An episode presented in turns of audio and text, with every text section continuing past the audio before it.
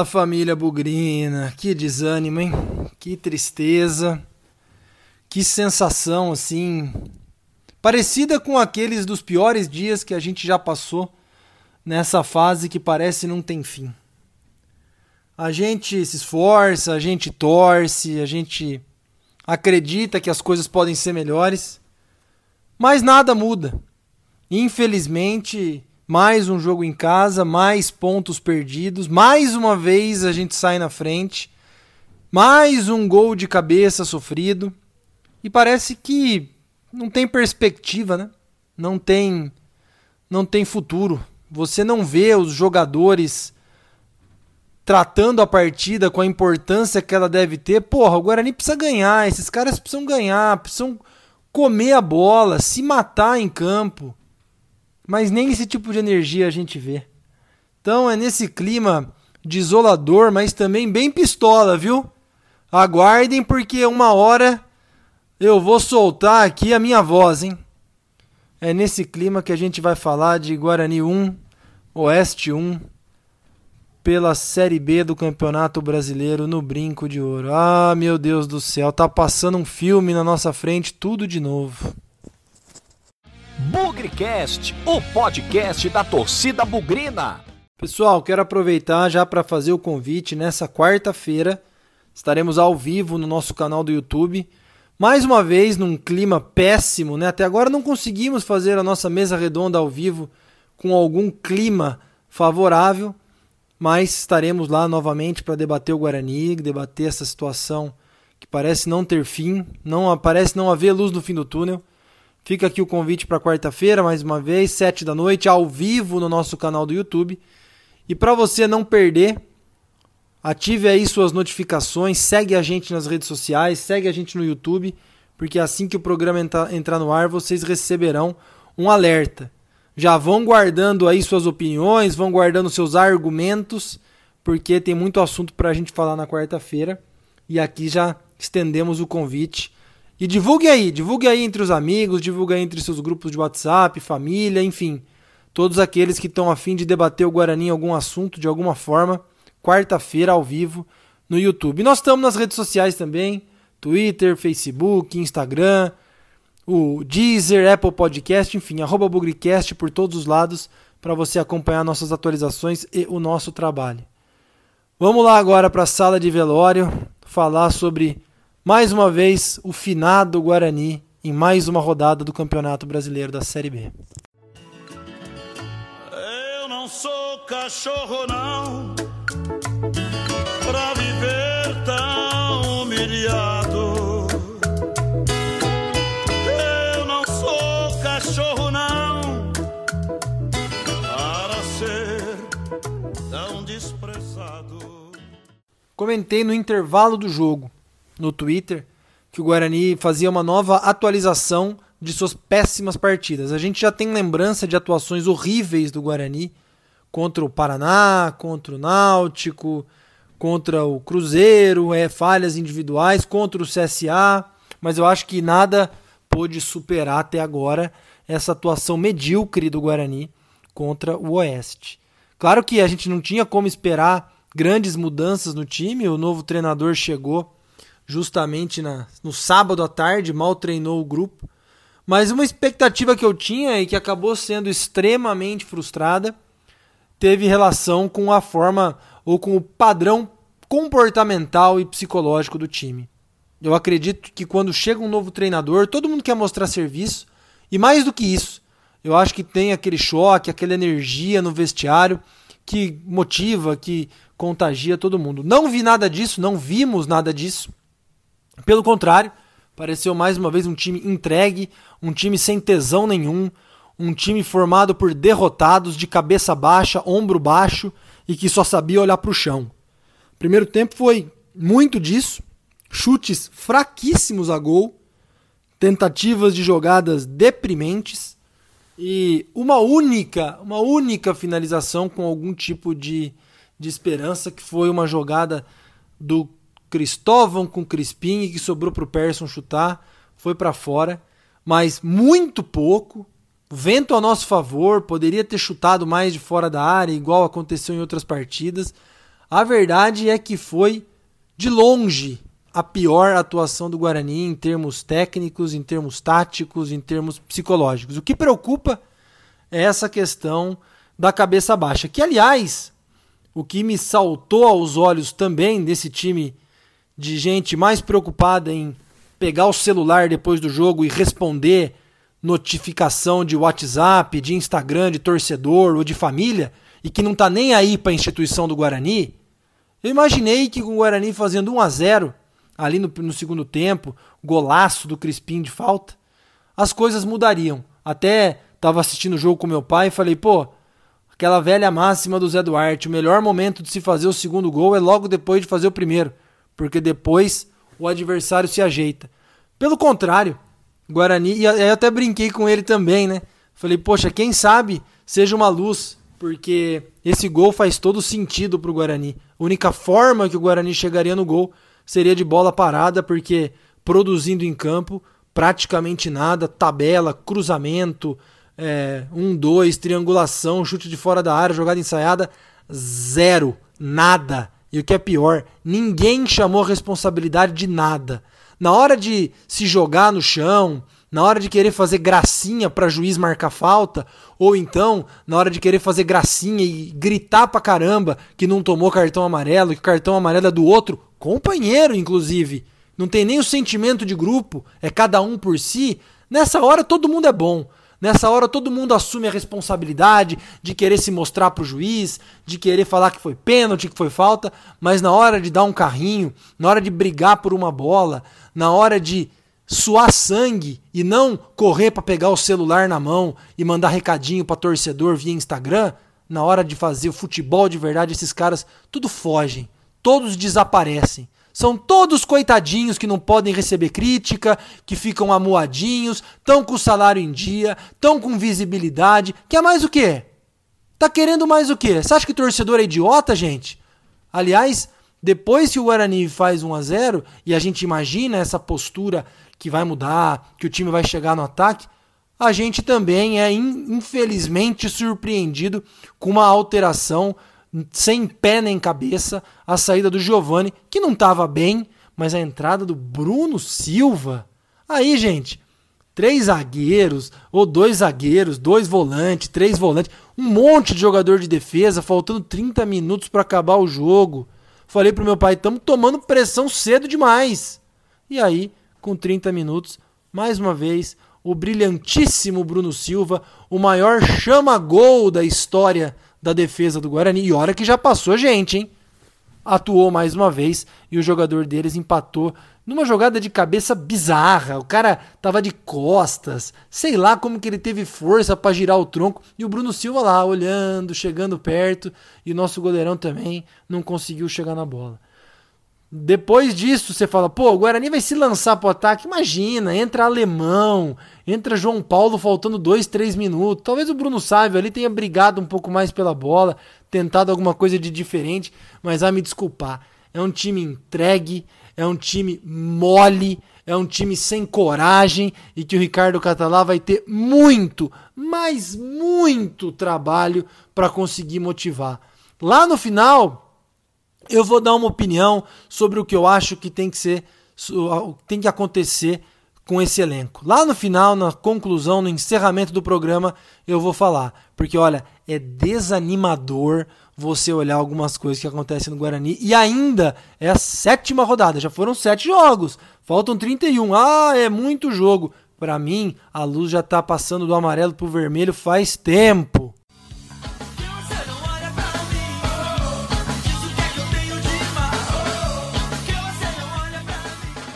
Vamos lá para as notas do jogo. Lembrando, todos começam com a nota 6 e, dependendo da performance em campo, melhoram ou pioram as suas notas. Esse, essa, esse quadro vai demorar um pouquinho mais, viu, gente?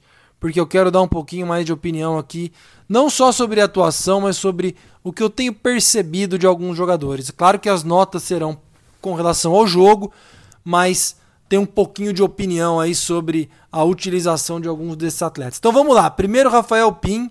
É, não vou conseguir culpá-lo pelo gol, mas vai ficar com uma nota 4. Olha, veio com as melhores intenções, pode ser um bom moço, mas me, não me parece um goleiro líder.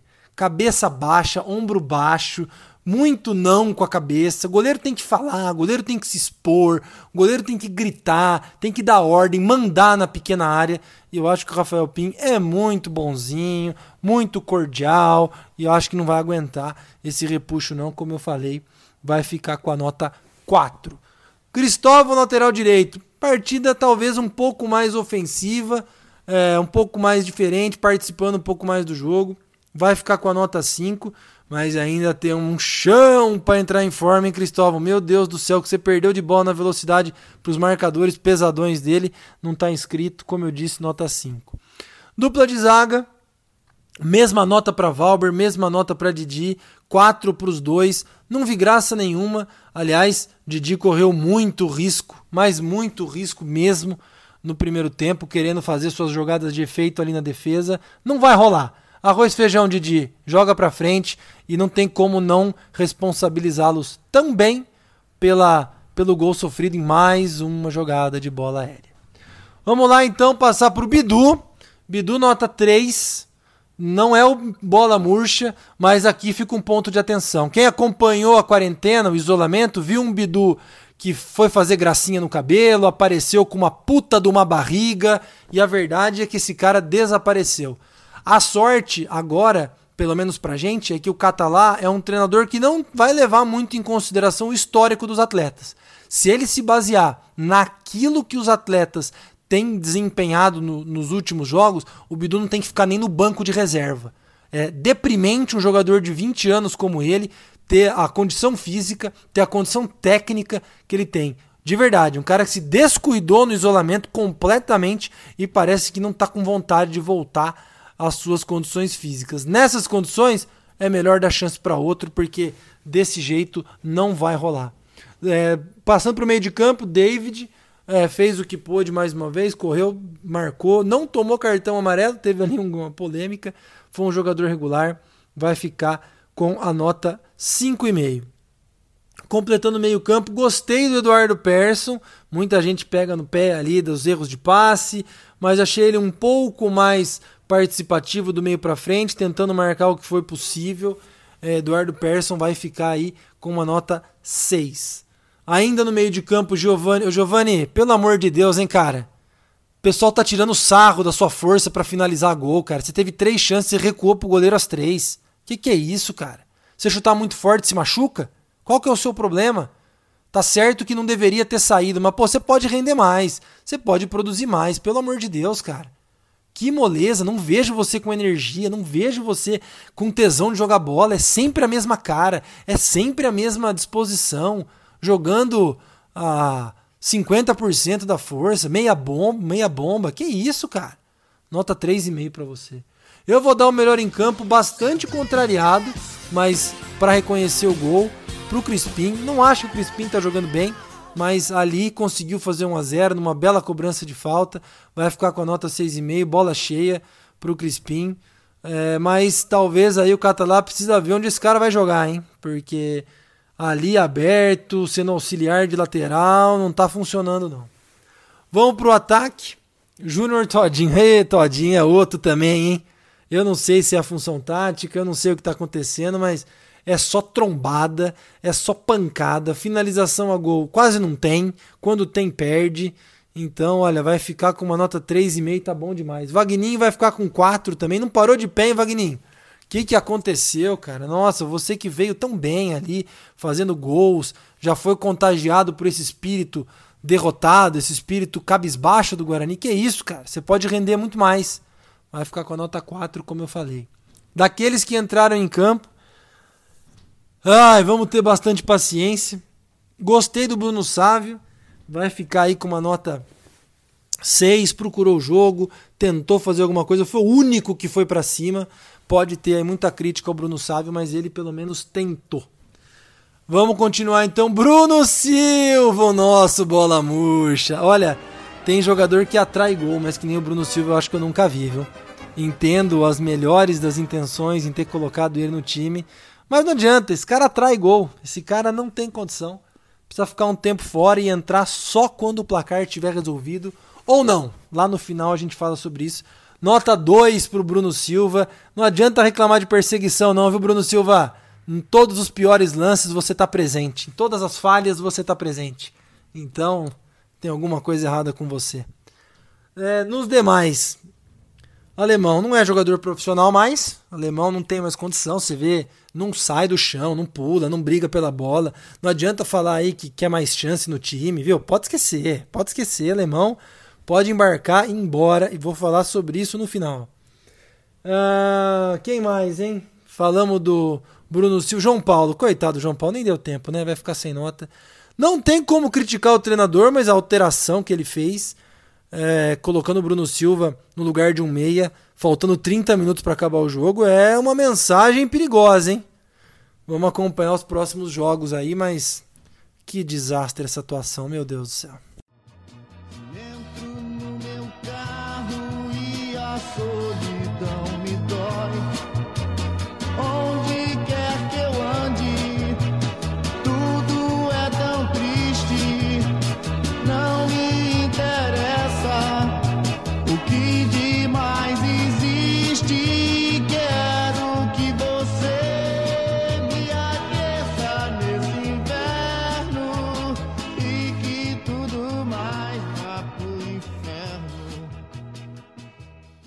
Falei que eu ia guardar uma opinião é, mais forte aí pro final. E vamos lá. Passado mais esse desastre em casa contra um adversário fraquíssimo, que o Guarani tinha totais condições de ganhar, não só de um, mas de mais gols.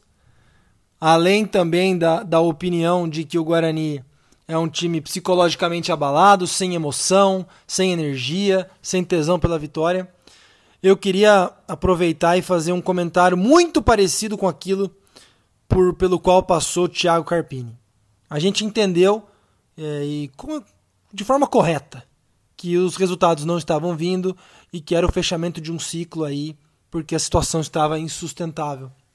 Esse argumento vale para o treinador, mas esse argumento também tem que ser válido para jogadores. Eu acredito que o ciclo de muitos jogadores, ou de muitos não, vai, de alguns jogadores no Guarani tenha, tenha se esgotado, tenha se encerrado. E assim como o Carpini saiu, a gente tem que procurar time para esses caras, ou a gente tem que rescindir contrato, eu não sei. Mas esses caras estão contaminados por uma aura de derrota, por um grande fracasso que foi o Campeonato Paulista, um grande fracasso que foi o torneio do interior. E eu acredito que alguns dificilmente vão retomar aquele futebol que tiveram um dia. E a gente precisa de sangue novo, a gente precisa de energia. Da mesma maneira que a gente precisava de novas ideias no comando técnico com a saída do Carpini, e a gente trouxe o Catalá, a gente precisa de mudanças no elenco sim. Para evitar um elenco gigante com 45 jogadores no vestiário, como dizia o Carpini no ano passado, nós temos que começar a pensar em nos desfazer de Bruno Silva, nós temos que pensar em nos desfazer de Alemão, nós temos que repensar aí talvez a condição de Pablo, nós temos que repensar a condição aí de Arthur Rezende. Sei que são jogadores caros, mas eu não espero que esses caras tenham mais condição de dar o que já deram. O Crispim hoje passa pelo gol que fez de falta, mas eu não tô vendo mais condição é, é, emocional para esses daí. Vamos ver como é que fica o Crispim nos próximos jogos. Não tem que mandar embora, não tem que afastar, não tem, eu não sei o que tem que fazer, mas tem que dar um destino porque esses jogadores ou alguns deles, eu vou falar de novo, Bruno Silva, vou falar de novo, Alemão, Pablo, Arthur Rezende, esses caras já deram o que tinham que dar no Guarani. É hora de buscar um clube para esses caras, é hora de arejar, é hora de colocar Bidu no banco e ir atrás do lateral esquerdo urgente, porque o desânimo tomou conta desse elenco. O desânimo tomou conta aí de muitos jogadores que vinham numa boa fase, caíram de ponta cabeça. E antes que o barco comece a afundar de vez, a gente também tem que ser coerente e entender que se o técnico teve o fim de um ciclo, jogadores também têm fins de ciclo e precisam de novos ares e precisam até para a própria carreira deles do que ficar sofrendo em um time que não anda. Então, alô Michel Alves, alô presidente, alô conselho de administração, tem que rever um pouco esse elenco. Para de ficar enchendo de jogador. Aliás, cadê o Bruno Paulo, hein? Mais um jogo aí que ninguém sabe onde é que tá o Bruno Paulo. Tá entrando em forma ainda? E o Alanzinho não entrou em campo por quê? Então, tem peça aí para entrar no lugar desses caras, não tem jeito. Nós precisamos, ao invés da gente ficar aí lamentando porque as decisões equivocadas de mandar Matheus Cavicchioli embora, de mandar Mateuzinho embora, agora a gente tem elementos para dizer que Bruno Silva, Arthur Rezende, Pablo, Alemão, já não tem mais ciclo no Guarani. Nós mandamos jogadores embora sem nem ter começado o ciclo. Agora a gente tem jogadores que já esgotaram, já viraram o fio. E existem outros que chegaram que estão na ordem de prioridade para mostrar alguma coisa. Então é com esse desabafo, é com essa opinião e com essa cobrança que eu termino o Bugricast deprimente de um time sem alma, de um time sem energia. Mas independente desses caras, o espírito do Guarani nunca vai acabar. E por isso a gente sempre acredita que na vitória ou na derrota, hoje sempre Guarani. Avante, avante, meu bugre, que nós vibramos por ti. Na vitória ou na derrota, hoje sempre Guarani. É Guarani, é Guarani, Right of me.